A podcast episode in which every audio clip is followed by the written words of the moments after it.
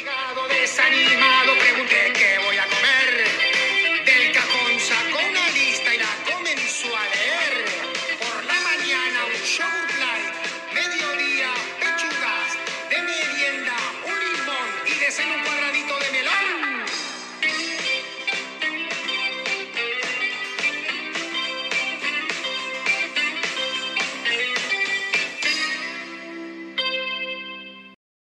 Este es un podcast de alimentación crítica en el cual buscamos reflexionar y discutir sobre temas que desde nuestro punto de vista profesional consideramos relevantes en el área de la nutrición. Nos juntamos tres amigos y colegas nutricionistas, pero no todos pensamos igual, así que cada uno analizará el tema desde su propia experiencia. Por eso te invitamos a reflexionar con nosotros. Somos lo que comemos, comemos lo que queremos. Hola con todas, todas y todes. Soy Gaby Molina y estoy muy feliz de poder dar este podcast. Hola Jova, hola Isa. Hola Gaby, ¿qué tal? Hola amigas, ¿cómo están? Qué gusto compartir alimentación crítica con ustedes en este primer podcast. Estoy feliz de, de participar en este proyecto. Sí, es algo súper chévere, interesante y más que nada es muy lindo poder compartir entre amigos. bueno, el día de hoy les traemos un podcast eh, sobre la dieta. Entonces, eh, empezaré diciendo primero qué es una dieta. La dieta eh, viene esta palabra de mm, etimológicamente, ¿no? En el que quiere decir régimen o modo de vida. Entonces, sin embargo, esta, este significado ya no es tan común. Ahora lo cotidiano es escuchar a diario en nuestras familias, con nuestros conocidos y en redes sociales sobre una dieta, una dieta, pero que tiene una cara muy negativa. Yo lo he escuchado desde niña, ni se diga cuando, cuando estudié nutrición o cuando ya ejercí, siempre cuando somos nuevos de que sea, es típico, que la mayoría nos ha pasado, que estamos en alguna reunión y alguien nuevo se entera que somos nutricionistas y ya empieza con, con el momento más incómodo de decirnos, puedes hacernos una dieta, por favor, me puedes estar haciendo, pero que no pierda mis piernas o mis changas. Entonces, esto es eh, algo tan, tan típico que, Claro. que, que nos pasa, pero es siempre a- asociado también a una reducción de peso, generalmente, pero no, no siempre va a, ir en este sentido. Pero también he escuchado a muchas personas, colegas y profesionales de salud y personas en general que la utilizan, pero generalmente no tienen este mismo significado.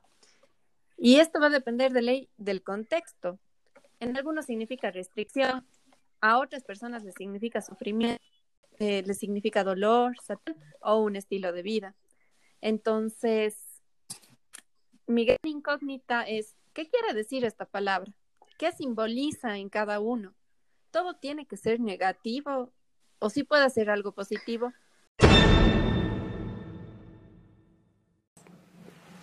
Dieta, dieta para mí es restringirse ciertos alimentos que le hacen daño al cuerpo, pero dieta a lo bien para mí significa comer sano. Mm, Justo, justo lo que tú decías me, me gustó muchísimo porque es típico, y más si es que estás en una mesa compartiendo la comida, que te pregunten si lo que van a comer engorda o si eso estaría dentro de una dieta que tú les podrías dar. Son las clásicas preguntas que nos hacen a todos, ¿no? Y lo que decías hace un ratito también de la palabra dieta, que yo pienso que muchos eh, le asocian a sacar grupos completos de alimentos, ¿no? Porque si tú buscas dietas famosas, que supongo que ya vamos a hablar un poco más adelante, se caracterizan por demonizar a grupos completos de alimentos, o unas sacan a las proteínas, otras sacan a los hidratos de carbono, etcétera, otras a las grasas. Entonces creo que, como tú decías, para la mayoría de personas dieta significa restricción. Bueno, yo creo que desde mi punto de vista, eh, a la dieta siempre se ha asociado con, como dicen ustedes, con una restricción calórica, con algo muy rígido, con muchas prohibiciones, eh, con momentos de pasar hambre. Y eh, además, siempre es algo pasajero, o sea, es, es algo que lo llevas durante un corto periodo de tiempo. Nunca se le ha conocido, o al menos los pacientes que vienen a consulta nunca lo ven como algo a largo plazo, como sería, por ejemplo, un cambio de hábitos, ¿no? Sí, eh, aquí más o menos escuchando este pequeño testimonio que tenemos y sobre el significado de una dieta, me parece súper interesante ver la contradicción que tiene. Al mismo tiempo te habla de restricción, pero te habla de un estilo de vida más sano. Entonces, ¿a qué vamos? Porque en algunos momentos, tanto profesionales mismos de la salud, dicen, te vamos a dar una dieta hipocalórica, una dieta para diabético, pero tiene ese, ese tono eh, cargado de negatividad y de sufrimiento, por ende, del paciente, porque eh, un paciente que está con alguna enfermedad o algo, cuando le dices, te vamos a dar una dieta, él se siente súper mal, angustiado antes de que venga a nutrición, pues ya viene con esa carga y también prejuicios que la sociedad misma se ha encargado de, tildarle a esta palabra, porque dieta, como, como lo dije en un inicio, no significa restricción o prohibición de alimentos. Yo creo, Gaby, que también vale la pena recalcar que la palabra dieta no necesariamente tiene el mismo significado para todas las personas. ¿A qué me refiero con esto? Es que capaz eh, para un médico la palabra dieta, a un médico que trabaja en un hospital, lo que le significa para él es lo que le pauta a un paciente en el hospital, ¿no?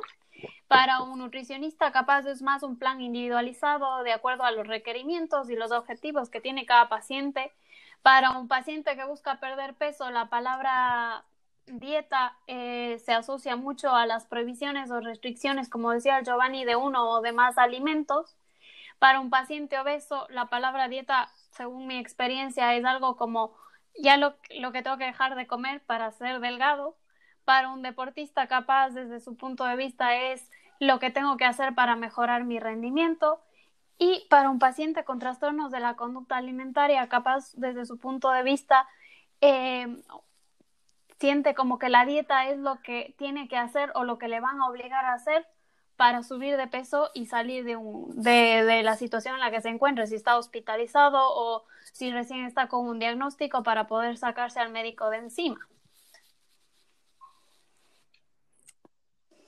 Claro, la palabra dieta dentro del ámbito en el que yo estuve trabajando los últimos años que es el, ámbito de la nutrición hospitalaria. Como tú bien lo decías, dieta para todos los profesionales de salud que compartimos día a día dentro del hospital es simplemente la comida del paciente, desayuno, almuerzo, merienda que le van a servir en su habitación. Pero para nosotros obviamente es el contexto de eh, qué modificaciones dietéticas tendríamos que hacer para manejar la enfermedad que el paciente esté cursando. Pero si tú le preguntas, por ejemplo, a una profesional en enfermería, es simplemente eso, el desayuno o el almuerzo del paciente, que si no le trajeron se quedó con hambre, pero no ven la parte de eh, dieta como el tratamiento de la dietoterapia, si nos podemos hablar ya un poco más profesionalmente, ¿no? Pero eh, es eso, tiene ese otro contexto en el, en el, mundo hospitalario, entonces hay que ir viendo eh, en dónde estamos utilizando la palabra dieta para poder darle ese significado, ¿no? Sí, o sea, siempre va a depender de este contexto, te, estoy así muy de acuerdo con vos, Jova, pero lo, lo que yo creo y, me parece oportuno decir es que, o sea, tenemos que, reivindicar este, esta palabra, que no tenga esta carga tan negativa o tan fuerte que, que en realidad a, muchos pacientes, como dijo la Isa, ¿no? que yo no me había puesto a pensar en pacientes con trastorno de conducta alimentaria, pero muchos pacientes tienen esta, esta repercusión de no restricción, sino de aumento de, de comida y en otras personas lo, lo más común es que eh, sí tenga que restringir varios, varios tipos de alimentos o a veces hay estos dietas típicos milagro, etcétera, pero al, más que nada yo creo que, que lo importante para mi criterio es que dieta no es igual a restricciones, que eso nosotros tenemos que empezar a reeducar a los pacientes que llegan a consulta, sino es una, eh, es algo que va a beneficiar es un estilo de vida, es un, es, es claro. no, sé cómo plantearlo, ¿no? Pero es que es algo que no involucra sufrimiento. claro, pero si tú te fijas en los pacientes que, o las personas que te piden una dieta, son las personas que, que vienen ya con un objetivo usualmente específico que está muy ligado o asociado a un número en la balanza, no necesariamente a un cambio de hábitos. Entonces, es, es como tú dices, sería reeducar un poco la palabra. En general, nosotros como profesionales tenemos que reeducar nutricionalmente y en este término, o sea, y en este ámbito también, reeducar los términos utilizados muchas veces eh, eh, con, o de parte de nuestros pacientes o de parte de nosotros hacia nuestros pacientes.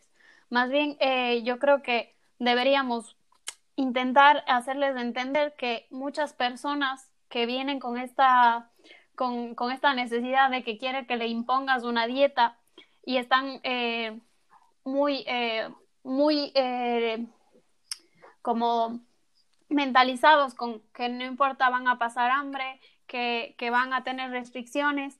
A la final, si nosotros le seguimos el juego o seguimos con esto, no mejoramos la relación que tienen nuestros pacientes con la alimentación. Y muchas de estas dietas que nosotros mismos generamos o que otras personas generan eh, desencadenan en un trastorno por atracón, por ejemplo, o en un atracón o, o hacerle a la persona que sea más impulsiva al momento de comer. Entonces, desde mi punto de vista nutricional, habría que cambiar todos los aspectos, desde reeducar nutricionalmente a reeducar verbalmente sobre esta palabra. Claro, es que si tú te pones a pensar, eh, y ustedes que nos están escuchando seguramente se sienten identificados, porque nadie busca hacer una dieta, entre comillas, porque sí, porque se les ocurrió. Yo pienso que nace, ¿no? De la necesidad de perder peso urgentemente porque es eh, lo que todos queremos, perder peso, como yo siempre digo, para la fiesta del sábado, para entrar en, la ropa que me compré, etcétera. Y, es justamente el, motivo que, me, llama a mí a embarcarme en este tipo de, regímenes de alimentación que muchas veces no son ni siquiera eh, compartidos por profesionales de, la nutrición, ¿no? Sino que a veces te, te sumas a la dieta, entre comillas, que salió en la revista, o a la dieta que hizo tu amiga y que le permitió bajarse los kilos, ¿no? Simplemente te comparten el, te comparten la hojita y, y de ahí viene un poco esa parte de, que todos piensan que tenemos que restringir, ¿no? Porque está muy ligado al, al, descenso de peso, el restringir alimentos y, y un paciente que tú, em, que me ha pasado mucho, porque bueno, ya al final les voy a compartir un poco cómo, cómo manejo yo esta parte, pero si tú le empiezas a decir que puede comer todo tipo de alimentos, no, lo que el paciente quiere es que le restringas, que le prohíbas la merienda. No sé si a ustedes les pasa también que cuestionan algún alimento o no. o sobre todo a estos eh, pacientes que les pones una llamada o denominada dieta de la que estamos hablando y que hacen una dieta de esa dieta. O sea, tú ya le pautas un, un plan nutricional y esa persona restringe aún más de lo que tú ya le has pautado. No te estoy diciendo que tú lo hayas restringido, pero tú ya acomodas o equilibras eh, o adecuas la, el plan nutricional y estas personas hacen dieta de la dieta, que a mí me pasó mucho con, con pacientes que tienen trastorno de la conducta alimentaria o que desencadenaron en eso, que es hacer dieta de la dieta. Me gustó mucho esa frase, le voy a anotar, te voy a robar. Súper interesante. Bueno, les cuento que, que yo eh, ayer justo estaba viendo en Instagram algunas, vi unos conceptos que creo que son relevantes para tocarlos hoy día. Es como que la nutricionista, esto era en un contexto de una entrevista que le han hecho, y sacan así, la nutricionista asegura que la dieta siempre es algo restrictivo, que no le hace bien a nadie. Y había otro que me pareció interesante, que es un cuadro que dice hacer dieta y cambio de hábitos. Entonces hace una comparación. Hacer dieta, restricción calórica, pasar hambre, alimentos que no gustan, culpabilidad, ansiedad, rigidez, obligación, menor vida social, prohibición, compensar, temporal, frustración. O sea, todo lo negativo en una, en una palabra que nosotros mismos damos un significado negativo. Entonces, créeme que yo me quedé pensando mucho en esto, digo, en realidad, y son profesionales de la salud que lo hacen, y digo, no, no está mal, porque eso nos enseñaron también a nosotros en la universidad. Es más, al último, cuando, cuando salíamos de la U, nos dijeron, ya no hay que decir dieta, sino plan alimentario. Entonces, ¿qué mismo? ¿Por qué le, por qué le satanizamos una palabra? Es como satanizar un alimento, para mi criterio.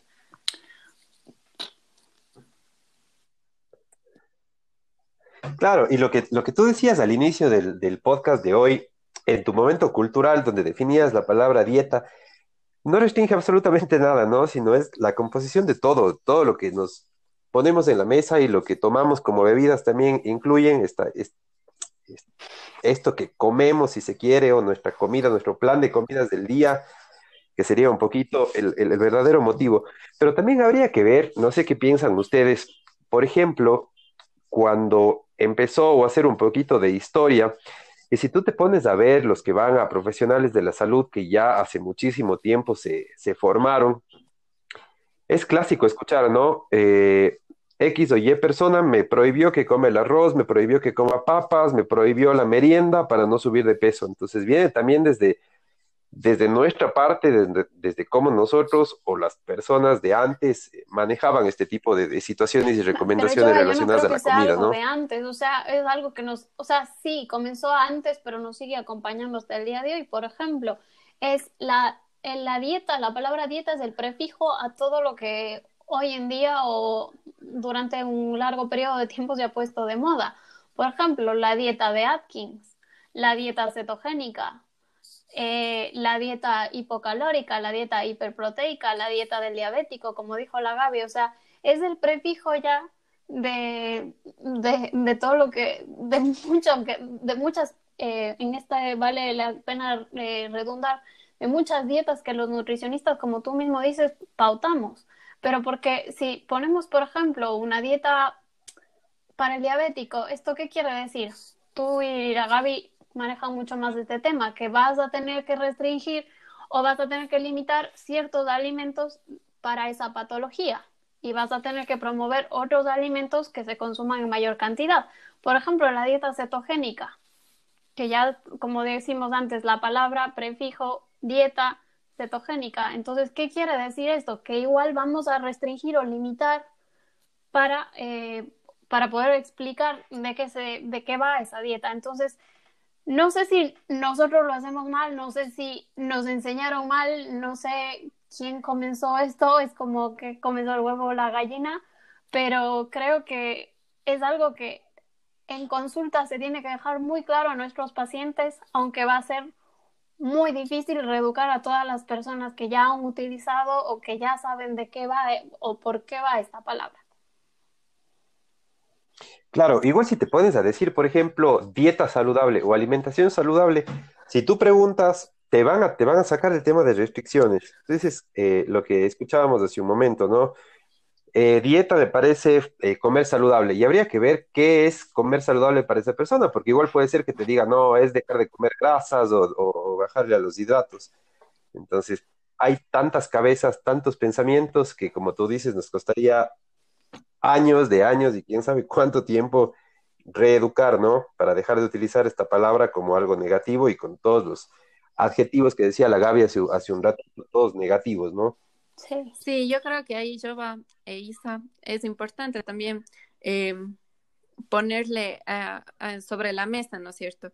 Eh, muchos, muchos influencers o coach o lo que sea se han, se han tomado esta palabra para poner todos sus ejemplos de menús o cosas y restricciones. O sea, yo creo que vamos nombrando por lo que es. O sea, si yo te voy a dar un plan, yo te voy a hacer una restricción de lípidos, yo te voy a hacer una restricción de proteínas, yo te voy a hacer, dependiendo de la morbilidad del paciente. O sea, no, no vamos a, a, a dar y restringir alimentos así porque sí. Si nosotros empezamos, y creo que si empezamos eh, mejorando el significado de la palabra dieta, pues eh, muchas cosas ya se van a quedar sin sustento.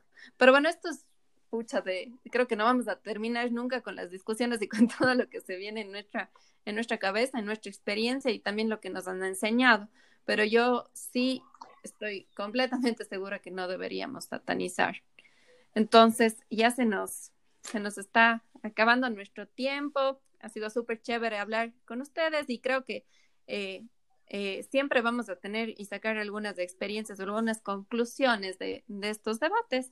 Ustedes pueden sacar la conclusión desde sus casas, pueden estar de acuerdo o no con nosotros. Si no están de acuerdo, igual díganos por qué no están de acuerdo y podemos sacar más temas a, relucir. Creo que siempre esta conversación es muy importante para, mejorar y para no dar todos los conceptos que nos dicen por sentado, como que esto es la verdad. No, siempre hay que cuestionarnos todo el tiempo, todo el tiempo, todo el tiempo, porque eh, o sea, la vida va cambiando, la cultura va cambiando y no, no podemos ser estáticos. Entonces, aquí les invito a la Isa, a Jova y a todos los que nos escuchan a ir sacando algunas conclusiones, ¿no? Y, ya pues nos pueden decir algún mensaje o, o, qué reflexión tienen al final, Isa, Jova. Bueno, yo te puedo decir la mía, que según lo que hemos hablado, para mí es necesaria la reeducación nutricional, como la reeducación en ciertas palabras, como en este caso la palabra dieta, ya que yo creo que deberíamos más centrarnos en, en un cambio simplemente con el paciente y buscar su motivación en general para que el paciente pueda llevar a cabo ese cambio de hábitos, pero que sea a largo plazo. Claro, yo no me quiero olvidar, y para ser un poco más eh, técnico, que al momento de armar una dieta, sea para salud, sea para la enfermedad, no debemos olvidarnos de, lo básico, ¿no? Que son las cuatro cuatro cositas, las cuatro leyes de la alimentación que aprendimos y que bueno, esta dieta sea suficiente, que cubra con todos los requerimientos nutricionales que tú necesitas, que sea completa, es decir, que tenga todos los principios nutritivos que tu cuerpo necesita, que sea armónica, es decir, que las proporciones de cada uno de las proteínas, de los alimentos fuente de carbohidratos, de los alimentos fuente de grasa, sean proporcionales a lo que tú requieres y sobre todo adecuado a ti, a tu realidad, si estás en salud o si estás de enfermedad. Y no olvidarnos de algo que, que, estoy seguro que Gaby comparte y es la parte del placer, ¿no? O sea, más allá de la dosis de calorías, de nutrientes, no olvidarnos del placer de comer. Sí, Jova, bueno, es simple. No creo que nosotros estudiamos nutrición para causar sufrimiento, angustia y rechazo a la comida. Lo importante es hablar de la comida como un acto social que nos brinda bienestar y sobre todo placer. Concuerdo contigo, Jova de Ley. Creo que debemos apostar y reivindicar esta palabra, que no tenga estas connotaciones negativas en nuestra vida. No, no se olviden, creo, y no nos olvidemos todos que dieta, dieta es comer equilibradamente y sobre todo pensado en el disfrute y gozar mientras lo hacemos, gozar, disfrutar, saborear mientras comemos. Y oigan, les quiero compartir una frase que he leído hoy en Instagram, que es de Norte Salud, que dice, todos los dietistas nutricionistas están capacitados para elaborar una dieta, pero no todas las dietas están elaboradas por dietistas nutricionistas. Muy buena conclusión. Ah, buenísimo. bueno. No es mía, ¿eh? No es mía. Nos vamos despidiendo. Un gusto pasar con ustedes. Eh, les repito, soy Gaby Molina licenciada en nutrición. Estoy terminando una maestría de antropología de lo contemporáneo que cambió completamente mi forma de pensar de mi vida como y me pueden seguir en redes sociales como healthy-nutrición inteligente.